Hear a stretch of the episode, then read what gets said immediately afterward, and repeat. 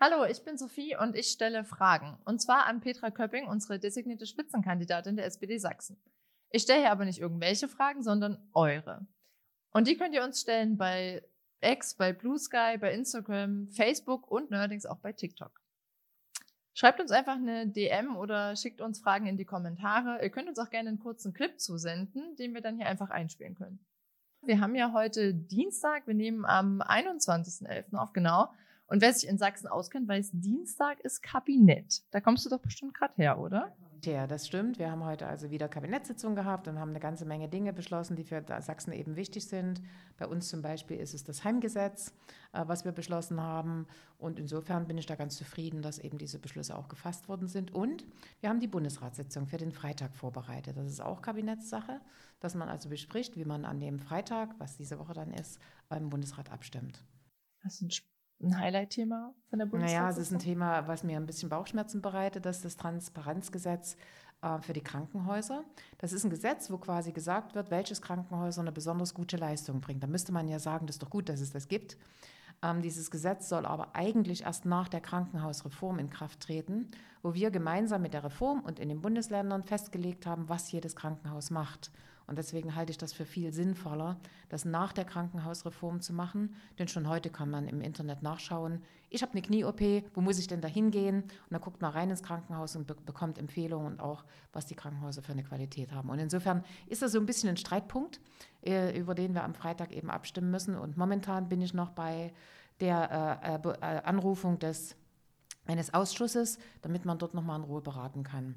Aber vielleicht ändert sich ja bis Freitag noch was, denn wir haben am Donnerstag auch Gesundheitsministerkonferenz. Ich bin gespannt. Wir können ja nächste Woche dann mal gucken, was rausgekommen ist. Ähm, nach dem Dienstag ist morgen Feiertag. Den leisten wir uns ja in Sachsen alleine, den Buß- und B-Tag. Und der kostet uns auch im Schnitt, also Durchschnittsverdiener, glaube ich, 200 Euro mehr in der Pflegeversicherung. Findest du das noch zeitgemäß? Nee, überhaupt nicht. Also muss ich wirklich sagen, Sachsen liegt ja ohnehin im guten Mittelmaß, was Feiertage betrifft. Ähm, das heißt, wir liegen nicht ganz oben und auch nicht ganz unten. Und deswegen ist, dass wir einen Feiertag selber bezahlen, wirklich keine gerechte Lösung. Aber wir brauchen eben eine Mehrheit, auch hier der anderen Bundesländer, die das ja damals für uns mit abgestimmt haben. Und da müssen wir wirklich ein Stück weit dran arbeiten. Das könnte zum Beispiel auch mal ein Thema in der Ministerpräsidentenrunde sein, um sich über so ein Thema zu verständigen, dass wir eben den Bürgern in Sachsen sagen, sie müssen diesen Feiertag nicht mehr selber bezahlen. Heute Dienstag, morgen Feiertag. Samstag ist Parteitag, Landesparteitag, ähm, wo wir dich dann hoffentlich endlich zur Spitzenkandidatin machen. Wie aufgeregt bist du? Sehr, ähm, weil ich noch nie so eine Rolle in der Partei in Sachsen eingenommen habe, das muss ich deutlich sagen. Und äh, auf der einen Seite die Notwendigkeit sehe, dass jemand mit meinem Erfahrungsschatz, der eben tatsächlich von Bürgermeisterin über Landrätin, Abgeordnete, Integrationsministerin und jetzt eben auch Gesundheits- und Sozialministerin alles schon gemacht hat. Und ich glaube, dass diese Erfahrungen eben in dieser Zeit besonders wichtig sind. Aber gleichzeitig ist es für mich auch eine gro große Verantwortung, die ich da übernehmen möchte. Und dann werde ich sehen, wie äh, unsere Genossinnen und Genossen das sehen, ob sie das äh, eben auch so sehen oder nicht. Also ich bin sehr aufgeregt und werde euch natürlich am Samstag auch sagen, was meine Schwerpunkte sein sollen. Wir beschließen ja auch unser Programm am Samstag und das hat ja dieses A bis Z, was ja ganz neu ist. Hast du vielleicht einen Lieblingsbuchstaben oder Kapitel im Programm? Oh, da erwischst du mich, weil äh, ich gar nicht so sehr priorisieren möchte, weil fast alles, was da drin steht, relativ wichtig ist, auch wenn das lang zu lesen ist. Aber ich finde die Kategorisierung sehr gut. Äh, ist das das Thema, was mich besonders interessiert? Ist das der Bereich, wo ich einfach mal reinschauen möchte, ohne dass ich alles lesen muss? Und insofern, und was mir auch gefällt, ist, dass es in einer einfachen Sprache geschrieben ist. Also das halte ich auch für ganz, ganz wichtig, dass man eben nicht dieses Beamtendeutsch oder diese Verwaltungssprache anwendet. Ich versuche das auch immer, dass ich den Leuten alle Dinge so erkläre, dass sie verstehen, wovon ich rede. Gelingt nicht immer, aber oft. Okay, nein, wir sind auf jeden Fall sehr gespannt. Also ich freue mich total auf Samstag. Ich glaube, das wird ein richtig, richtig cooler Parteitag mit einer motivierenden Stimmung. Sehr schön. Dann äh, komme ich jetzt zu den ZuschauerInnen-Fragen, die wir von euch bekommen haben. Und es geht los mit äh, Roger, der uns bei TikTok gefragt hat, beziehungsweise dich, warum gibt es keine Aufklärung zur Corona-Pandemie? Mhm. Also wir haben schon ganz viel gemacht. Wir haben Gutachten gemacht in unserem Sozialministerium, zum Beispiel, welche Auswirkungen hat Corona auf Kinder und Jugendliche. Das heißt, die Schließzeiten vor allen Dingen in Schulen auch mal eine gute Information, die wir auch in dem Gutachten bekommen haben und hinterher analysiert haben, ist, dass wir in Sachsen weniger Schulschließtage hatten als andere Bundesländer. Es gibt äh, Bundesländer, die haben 170 Schulschließtage in zweieinhalb Jahren gehabt. Wir hatten nur 100. Also um das einfach mal zu erwähnen, auch das ist ja eine Schlussfolgerung. Aber es gibt viele Dinge, die ich auch noch aufgearbeitet haben möchte. Und deswegen habe ich zumindest gesagt, äh, mit der nächsten Legislatur sollte es eine Enquete-Kommission geben im Landtag. Müssen natürlich die Abgeordneten beschließen, weil ich glaube, dass es wichtig ist, auf der einen Seite aus den Fehlern zu lernen, die man gemacht hat, Wer fasst denn jetzt alles Beschlüsse? Das ist einer dieser Dinge. Ist es die Gemeinde? Ist es der Landkreis? Ist es das Land? Ist es die Ministerpräsidentenrunde? Ist es der Bund? So viele Ebenen hatten wir nämlich bei der Beschlussfassung. Oder kann man das einfacher machen? Was machen wir an Lagerhaltung? Wir hatten, wer sich noch erinnert, keine Masken. Ehrlich gesagt habe ich am Anfang gar nicht geglaubt, dass es tatsächlich so ist, bis wir dann gemerkt haben, wie schwierig das war, die zu beschaffen. Und das sind Dinge, die wir in einer Enquete-Kommission aufklären sollten. Was wollen wir an Vorratung machen? Wie soll die Beschlusslage künftig sein? Was wäre die optimale Variante an Maßnahmen? Welche Maßnahmen auch waren nicht notwendig? Ich denke mal an eine ähm, die ich nie vergessen habe, das war die Schließung der Kinderspielplätze ganz am Anfang. Es war nicht lange, es war nicht viel, aber den Leuten ist es im Gedächtnis geblieben und das sind Dinge, die wir nie wieder machen würden. Und insofern ist eine Enquete-Kommission, um auf der einen Seite aufzuarbeiten, aber auch für die Perspektive gewappnet zu sein, die ist wichtig. Finde ich auf jeden Fall gut, dass äh, du das so vorhast und ich hoffe auch, dass das dann klappt in der nächsten Legislatur. Ich komme mal direkt zur nächsten Frage. Ähm, wir haben eine DM bekommen von Dr. Best zu einem ehrlich gesagt sehr ernsten Thema. Und zwar ähm, schreibt die Person, dass die Suizidrate in Sachsen bundesweit mit die höchste ist und aber gleichzeitig bundesweit nur die Hälfte aller PsychotherapeutInnen einen Kassensitz hat. Und das führt natürlich dazu, dass PatientInnen teilweise sechs Monate Wartezeit haben, ehe sie irgendwie ambulant oder in der Klinik eine Therapie anfangen können. Hast du Ideen, wie wir die Situation verbessern können?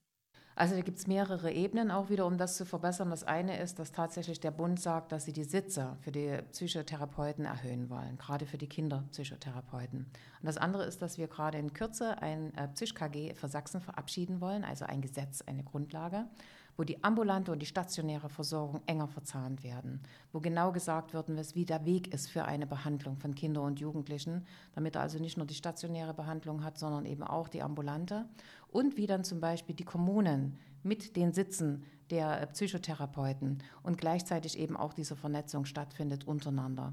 Das ist eines der Maßnahmen, die wir machen, auch die Einbeziehung der Angehörigen. Das ist auch so eine Schwachstelle im ZISCH-KG und das wollen wir alles ändern. Und wir haben die Erfahrung gemacht in Sachsen, dass ob das das Krankenhausgesetz ist, ob das das ZISCH-KG ist, andere Gesetze auch ewig nicht bearbeitet worden sind. Und das tun wir jetzt alles. Und wir waren schon ein bisschen gehemmt auch durch Corona, weil das eben eine sehr, sehr anstrengende Zeit war. Und ich bin immer ein Typ, die gerne solche Gesetzesvorhaben in einer breiten äh, Fachschaft abstimmt. Das heißt, wir machen das nicht alleine am, am, Schreibtisch, wie man so schön sagt, sondern wir stimmen uns mit den Fachleuten dazu ab. Und deswegen dauert es manchmal ein bisschen länger, aber deswegen hoffe ich, dass es auch ein gutes Gesetz wird. Ist ja auch wichtig, gerade bei so einem, ich sag mal, heiklen Thema. Ne? Also Corona hat ja auch nochmal gezeigt, dass da haben ja viele Menschen danach, glaube ich, gemerkt, dass sie irgendwie Hilfe sich suchen müssen und das ist ähm, super wichtig, da dann auch sensibel mit umzugehen. Und natürlich, wenn man es einmal anfasst, ist so gut wie möglich. Ein schönes Beispiel würde ich gerne äh, berichten. Äh, wir hatten ich, äh, in, in Rodewisch haben wir ja auch eine Klinik, eine Landeseinrichtung. Dort habe ich ein junges Mädchen besucht. Die hatte tatsächlich auch einen Suizidversuch hinter sich. Und ich wollte gerne mit ihr ins Gespräch kommen. Die Ärzte haben das zugelassen. Und sie hat mir halt berichtet, dass es eben nach Corona, wo sie wieder in die Schule gekommen ist, sie sehr sensibel auf viele Äußerungen äh, geachtet hat von Lehrern, von Mitschülern. Und durch diese Sensibilität, die man, wenn man eben alleine zu Hause war und nur per Video miteinander kommuniziert hat, die hatte man einfach dann entwickelt. Und ähm, sie war dann in der Klinik und hatte eine Bitte an mich und hat gesagt, sie würde so gerne in der SPD bei den Users mitarbeiten. Habe ich gemacht. Und wir haben sie wieder getroffen im Landtag. Da war sie mit Simone Lang, unserer Abgeordneten, und hat also dort ein Praktikum gemacht bei Simone. Und das fand ich so total schön. Und sie hat mir dann berichtet, dass es ihr wirklich wieder richtig gut geht. Und das meine ich vorhin mit der Einbindung von Gesellschaft, auch bei Menschen, die eine psychische Erkrankung oder eben auch manchmal eine akute Erkrankung in dieser Zeit hatten, dass die Gesellschaft da unheimlich viel machen kann. Nicht nur der Therapeut ist es, sondern eben auch die Gesellschaft. Ähm, Mats will als erstes wissen, gestern war ein Hochschulstreik, also so ein Aktionstag. Und da kommt die Frage, unterstützt du denn den Tarifvertrag für studentische MitarbeiterInnen? Also auf jeden Fall. Ich habe ja selber auch drei Kinder, die haben alle studiert und da habe ich das erlebt. Die waren dann so eine Art äh, Hilfskraft fühlten sich auch manchmal ganz schön ausgebeutet, wenn ich das so sagen darf. Ich glaube, das geht vielen so, weil sie doch eine ganze Menge geleistet haben in der Zeit, oft über die angegebene Stundenzahl hinaus und eben dafür eben nur ein wirklich sehr wenig Geld bekommen haben. Und deswegen unterstütze ich das massiv. Äh, Studierende, das sind Leute, die einfach in den Bereichen schon ein hohes Wissen angeeignet haben. Das sollte man nutzen, das brauchen wir, aber eben auch mit einer ordentlichen Bezahlung. Absolut. Also ich war gestern äh, das habe ich Dresden gesehen. auch dabei und es war echt, es war eine sehr, sehr coole Hast eine coole Kappe auf. Das ist, vielen Dank. Äh, Ich habe ich hab mich auch sehr darüber gefreut. Das ist die originale TV Stuttgart. Die haben sich Mhm. ein sehr schönes Pink ausgesucht. Ja. Also habe ich direkt behalten und eingesteckt. genau. Die zweite Frage, die Mats hat, ähm, ist, was können wir denn gegen die Vermögensungerechtigkeit tun, gerade wenn wir immer noch gucken auf das Gefälle zwischen Ost- und Westdeutschland? Naja, mancher kann es ja nicht mehr erhören. Wenn wir immer wieder sagen, wir brauchen gute Löhne, wir brauchen gute Bezahlung. Und es ist leider immer noch so. Und da können wir drum reden, wie wir wollen. Es gibt einen Lohnunterschied im Monat von 700 Euro. Und wenn ich 700 Euro hier im Osten jeden Monat mehr hätte, kann ich ein Vermögen anhäufen, logisch. Weil den Rest gebe ich eben aus und da ist es eben viel schlechter, ein Vermögen anzuhäufen, als wenn ich diese Grundlagen habe und die haben wir halt immer noch nicht. Und deswegen ist das A und O, dass wir gute Löhne im Osten haben und diese Zeit der Billiglöhne vorbei sein muss. Ich verstehe auf der anderen Seite natürlich sehr gut, wenn man sagt, ja, wenn wir immer mehr bezahlen sollen im Handwerk, überall, dann kommen wir ja nie hinterher, das schaffen wir nicht, das können wir nicht bezahlen.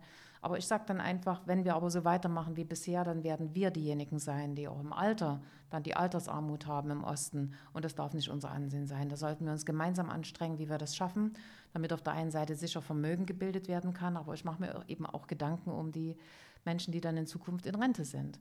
Das macht manch Junge nicht. Das hätte ich auch nicht gemacht mit 30, 40 Jahren. Aber die kommt schneller die Zeit, als man denkt. Da kann man mich als Erfahrene fragen.